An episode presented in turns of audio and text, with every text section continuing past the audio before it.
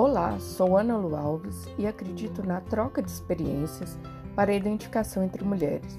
Nos identificando, não mais estaremos sós. Somos únicas, não somos sós. Trouxe para o podcast de hoje uma pergunta que recebi pelo meu Instagram. Ana Lu, quanto tempo você demorou para superar o seu divórcio?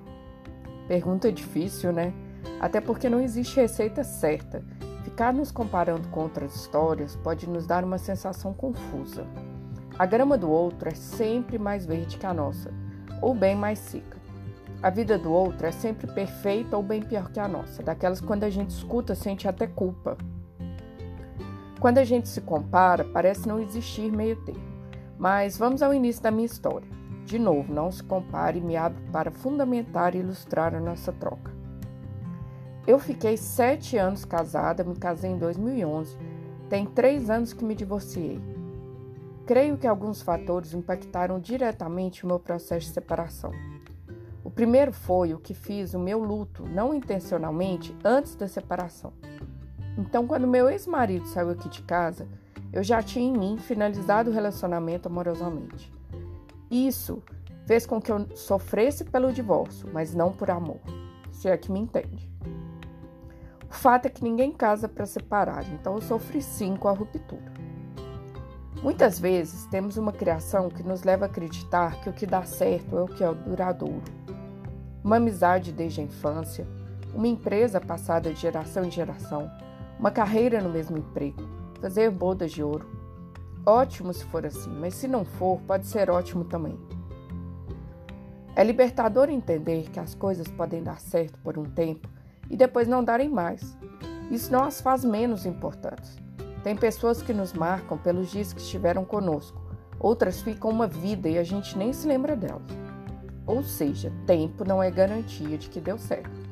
E vemos muitos casamentos duradouros que são vividos por pessoas que não estão felizes. Eu não queria isso para mim. No meu casamento, eu fui muito feliz nos primeiros quatro anos. Os últimos três foram de tentativas.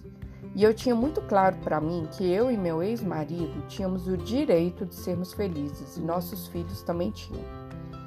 Chegou um dia em que eu entendi que não dava mais e não deu.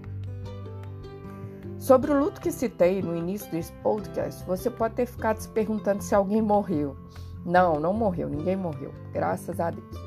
É interessante pensarmos no luto enquanto uma resposta esperada e natural que temos quando sofremos uma perda significativa. E é importante que você vivencie o luto como se encerrasse de fato a história vivida. Para mim, foi muito importante a resolução física do meu divórcio. Pessoalmente, eu preciso do tangível para vivenciar os meus processos. Cada um é de um jeito, né? Então, por exemplo, assim que divorciei, providenciei a troca do meu nome nos meus documentos. Assim como não procrastinei também com as questões legais da separação até mesmo por haverem dois filhos nossos em minhas nossas escolhas e decisões. Resolver os processos legais, estarmos em casas separadas, me ajudou a assimilar tudo o que estava acontecendo com mais clareza. Iniciei então um novo planejamento de vida e ir resolvendo gradualmente e a meu tempo os arrependimentos, traumas, decepções, tudo que o casamento possa ter me causado. Essas resoluções acontecem a longo prazo, se é que acontecem todas na verdade, eu acredito que a gente aprende a lidar com elas e é o que eu tenho feito. As separações fazem parte de nossa história e nos marcam. Eu, por exemplo, não sou mais a Ana que se casou em 2011. Sou impactada pela vida, amadurecida, empoderada, consciente do meu direito à felicidade, ou ao menos à busca dela. Assim, eu não sofro mais pelo meu divórcio, mas carregarei sempre em mim essa passagem como posso dizer que não deu certo se tenho meus filhos comigo? Posso dizer que meu casamento não foi duradouro, ou que não foi como eu imaginei que seria. Espero ter, de algum modo, gerado conexão e identificação com você. Não deixe de nos seguir em nossas redes sociais, sempre como sou Ana Lu Alves.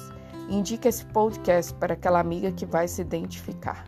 Um beijo no coração e até a próxima.